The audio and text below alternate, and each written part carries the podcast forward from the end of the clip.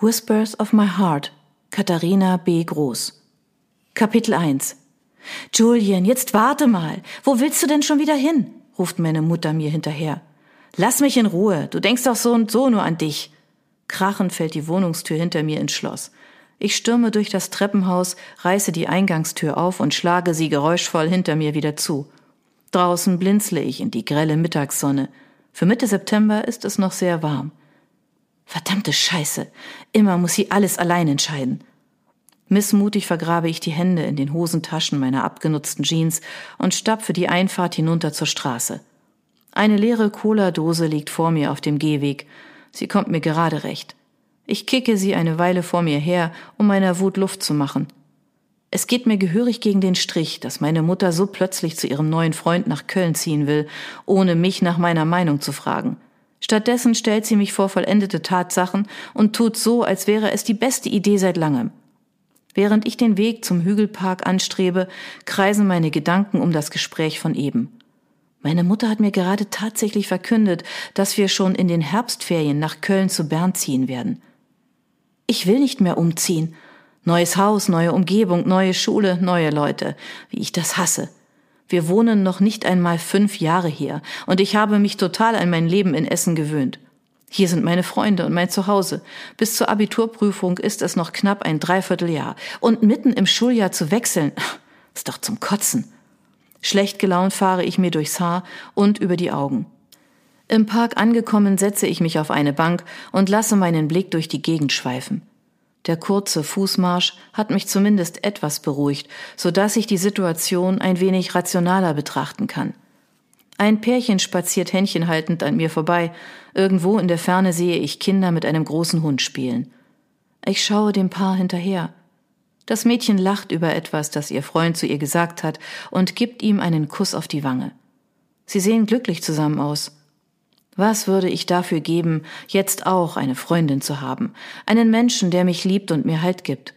Ich war zwar noch nie verliebt, aber ich stelle es mir sehr schön vor. Später werde ich mit meinem Kumpel Tim reden, vielleicht kann er mich ja ein bisschen aufbauen. Ihn werde ich hier auch zurücklassen müssen. So eine Scheiße. Ich werde Tim echt vermissen, wenn ich erstmal in Köln bin. Ich atme tief ein und schließe für einen kurzen Moment die Augen. Es ist ja nicht so, als würde ich meiner Mutter ihr Glück mit Bernd nicht gönnen. Doch muss sie gleich bei ihm einziehen? Bernd ist Zahnarzt und eigentlich ganz nett. Nach der Trennung von meinem Vater vor fast zehn Jahren hatte es meine Mutter nicht leicht, so allein mit mir. Als Kind konnte ich einfach nicht verstehen, warum er uns im Stich gelassen hat. Ich glaube, er lebt mittlerweile mit seiner neuen Frau irgendwo in Hamburg. Da kann er mir gestohlen bleiben. Meine Mutter hatte nicht wirklich viele Beziehungen vor Bernd, und sie hielten nie lange, so dass ich eigentlich froh bin, dass sie jetzt so glücklich ist. Trotzdem will ich nicht mit ihr nach Köln ziehen. Weil ich jedoch noch nicht volljährig bin, werde ich wohl nichts gegen meine Mutter ausrichten können. Dennoch bin ich sauer, weil sie mich nicht schon viel früher in die Entscheidung mit einbezogen hat. Bei Bernd hätte ich ein großes Zimmer mit einem eigenen Bad, so hat sie vorhin versucht, mir den Umzug schmackhaft zu machen. Nur blöd, dass ich kein eigenes Bad haben will. Hey, weißt du, wie spät es ist? Eine Stimme reißt mich aus meinen Gedanken. Verwirrt blicke ich auf und sehe in braune Augen, die im Licht der Nachmittagssonne strahlen. Für einen Moment bleibt mir die Spucke weg, weil mich der Blick des Mannes völlig gefangen nimmt. Ich war so versunken, dass ich überhaupt nicht bemerkt habe, wie sich jemand der Bank genähert hat. Der Typ vor mir ist älter als ich. Mit den Händen auf den Knien abgestützt, versucht er seine Atmung wieder unter Kontrolle zu bringen. Er trägt Shorts und ein Fußballtrikot des BVB. Seine Haare hängen ihm in verschwitzten dunkelbraunen Strähnen in die Stirn. Puh, er atmet aus. Dann streckt er sich zu voller Größe. Ein Lächeln breitet sich auf seinem Gesicht aus. Was ist los? Hast du jetzt eine Uhr? fragt er nochmal und zieht eine Augenbraue hoch. Mist, ich habe ihn wohl zu offensichtlich angestarrt. Schnell krame ich mein Handy aus der Hosentasche und schaue aufs Display. 17.23 Uhr. Gleich halb sechs, antworte ich. Super, dann kann ich mich noch einen Moment hier ausruhen. Der Typ lässt sich neben mir auf die Bank sinken und streckt seine langen Beine aus. Ich mustere ihn verstohlen von der Seite. Sein Gesicht ist fein geschnitten und doch männlich. Gerade Nase, volle Lippen, ein leichter Dreitagebart. Sein Körper ist gut definiert, vermutlich joggt er regelmäßig. Einen Arm hat er um die Rückenlehne gelegt und wischt sich mit der freien Hand den Schweiß aus der Stirn. Ich bin oft im Park, aber ihn habe ich hier noch nie laufen sehen. Mein erster Gedanke ist, wow. Mein zweiter, habe ich das gerade wirklich über einen Mann gedacht? Ich schüttele leicht den Kopf, um dieses seltsame Gefühl, das sich in meinem Inneren ausbreitet, schnell zu vertreiben und meinen Blick von dem Fremden zu lösen. Es verwirrt mich, dass ich ihn so angestarrt habe. Irgendwie macht mich seine Nähe nervös. Er sieht gut aus. Doch seit wann achte ich darauf, wie andere Männer aussehen? Ich meine, hey, das ist nur ein fremder Typ, der hier neben mir auf der Bank sitzt. Da ist nichts dabei und es sollte mich nicht so durcheinander bringen. Als habe er meine Blicke bemerkt, dreht er den Kopf zu mir und lächelt. Scheiße, dieses Lächeln. Ist was? fragte er leicht amüsiert. Du hast schöne Zähne. Ehe ich es verhindern kann, sind die Worte schon heraus. Ach du Scheiße. Ich könnte mich in den Arsch beißen für diesen peinlichen Spruch. Augenblicklich laufe ich rot an und möchte am liebsten im Boden versinken. Alternativ könnte ich auch aufstehen und abhauen, doch irgendwie scheint mein Körper mit der Bank verwachsen zu sein. Nach einem kurzen Schreckensmoment, in dem ich mich ganz weit weg wünsche, bricht der Mann in schallendes Gelächter aus. Oh wow, danke. Das hat echt noch keiner zu mir gesagt. Er grinst breit. Er hat eindeutig dieses Zahnpasta-Lächeln aus der Werbung. Ich mache mich hier gerade total zum Affen. Hastig springe ich auf, ehe mir noch irgendwas Blödes über die Lippen kommt, dass er schöne Waden hat oder eine hübsche Nase. Oh Gott. Muss dann mal los und weg bin ich. Zum Glück sehe ich diesen Kerl sowieso nie wieder. Den Weg bis zur Wohnung lege ich in Rekordtempo zurück. Einige Fußgänger drehen sich nach mir um, als vermuteten sie, der Teufel wäre hinter mir her. Als das große Wohnhaus in Sicht kommt, verlangsame ich meine Schritte. Schwer atmend presse ich meine Hände in die Seite, wo mich ein stechender Schmerz quält. Was war das denn eben? Dieser Typ hat mich ja völlig aus der Bahn geworfen. Ich schüttele über mich selbst den Kopf. Die Wut über den bevorstehenden Umzug ist durch diese seltsame Begegnung komplett in den Hintergrund gerückt. Doch dafür rast mein Herz jetzt wie verrückt. Das liegt sicher an dem Dauerlauf, den ich hinter mir habe. Seufzend krame ich den Hausschlüssel aus der Hosentasche und schließe die Eingangstür auf. Du ziehst um? Tim sieht mich entsetzt an. Ich nicke niedergeschlagen und nehme mir einen Stöpsel der Kopfhörer aus dem Ohr, damit ich meinen Kumpel besser verstehen kann. Linkin Park spielt jetzt nur noch leise im Hintergrund. Meine Mutter will zu ihrem neuen Freund nach Köln ziehen. Seufzend lasse ich den Kopf auf die Tischplatte sinken. Es ist Montagmorgen und wir warten auf unseren Mathelehrer, der sich verspätet. Oh, das ist echt mies. So kurz vor dem Abschluss, meint Tim bedrückt. Ich drehe den Kopf zu ihm und betrachte ihn, während er sich weiter darüber ereifert, dass ich gefälligst hierbleiben soll. Er ist größer als ich und schon 18. Als ich damals in diese Klasse kam, war er der Erste, der sich zu mir gesetzt hat und ein Gespräch mit mir angefangen hat, während ich noch total unsicher war. Seitdem sind wir die besten Freunde. Ein Grund mehr, nicht nach Köln zu gehen, weil ich kaum glaube, dass ich dort einen so guten Freund wie Tim finden werde. Wann soll es denn losgehen? fragt er mich. In den Herbstferien, antworte ich unglücklich. Und daran lässt sich nichts ändern? Ich fürchte nicht. Meine Mutter hat ihre Arbeit im Büro bereits gekündigt und freut sich sehr auf Köln. Ich kann ja schlecht allein hier bleiben. Und wenn du bei uns bleibst? Meine Eltern haben bestimmt nichts dagegen, wenn du das Gästezimmer bewohnst, schlägt Tim vor. Ich muss trotz meiner schlechten Laune schmunzeln, weil ich mich über sein Angebot freue. Nein, ich glaube kaum, dass ich damit bei meiner Mutter durchkomme.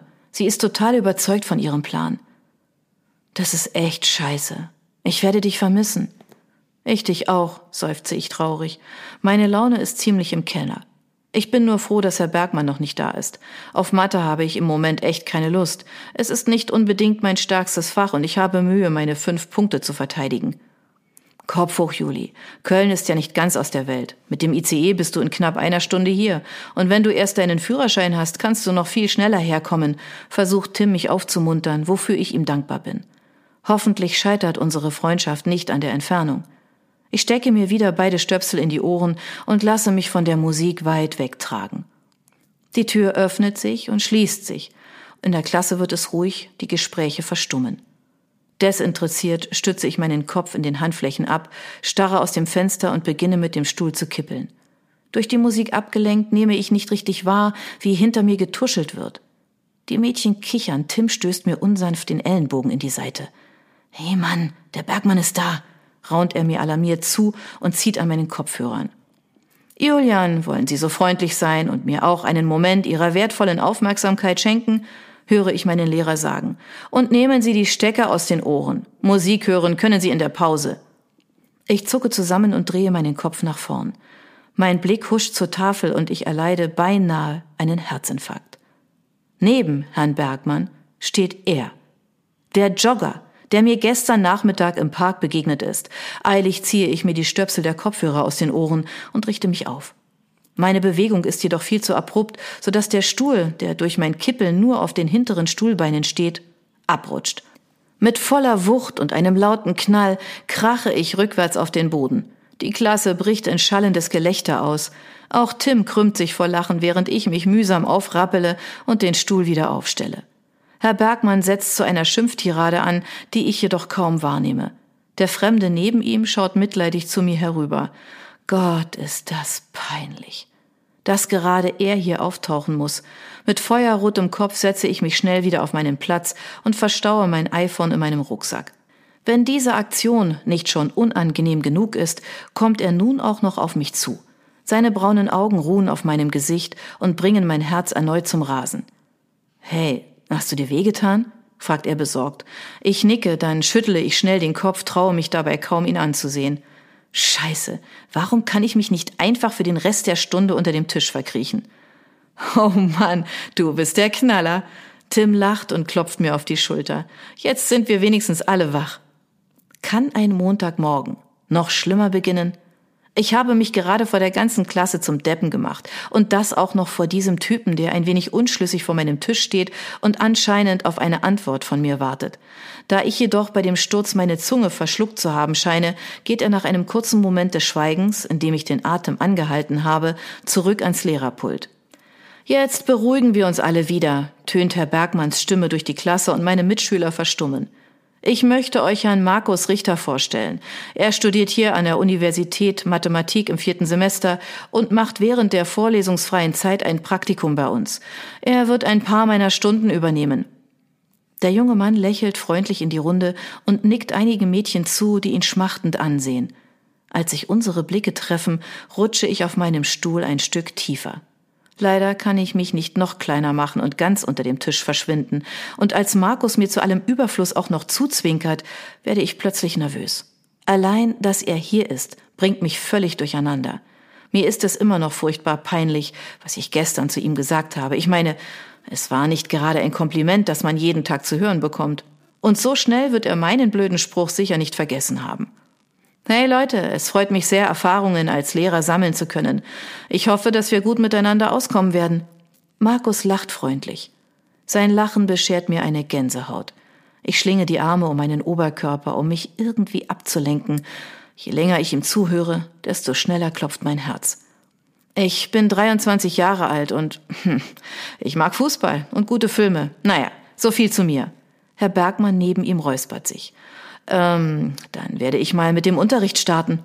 Markus greift nach dem offenen Mathebuch auf dem Lehrerpult und beginnt damit eine Kurvendiskussion an die Tafel zu schreiben. Ich gebe mir wirklich Mühe, seinen Ausführungen zu folgen, doch es fällt mir schwer. Markus angenehm tiefe Stimme verursacht ein eigenartiges Kribbeln in meiner Magengegend und lässt mich bis zum Ende der Stunde nicht zur Ruhe kommen. Als es endlich zur Pause klingelt, kann ich den Klassenraum nicht schnell genug verlassen. Gemeinsam mit Tim begebe ich mich zu unserem Stammplatz bei den Bäumen in der Nähe der Tischtennisplatten, wo wir uns auf eine Bank setzen. Ich beiße in mein Butterbrot und kaue lustlos darauf herum. Dass sich mein Magen so komisch anfühlt, liegt sicher daran, dass ich Hunger habe, obwohl ich gerade nicht viel davon spüre.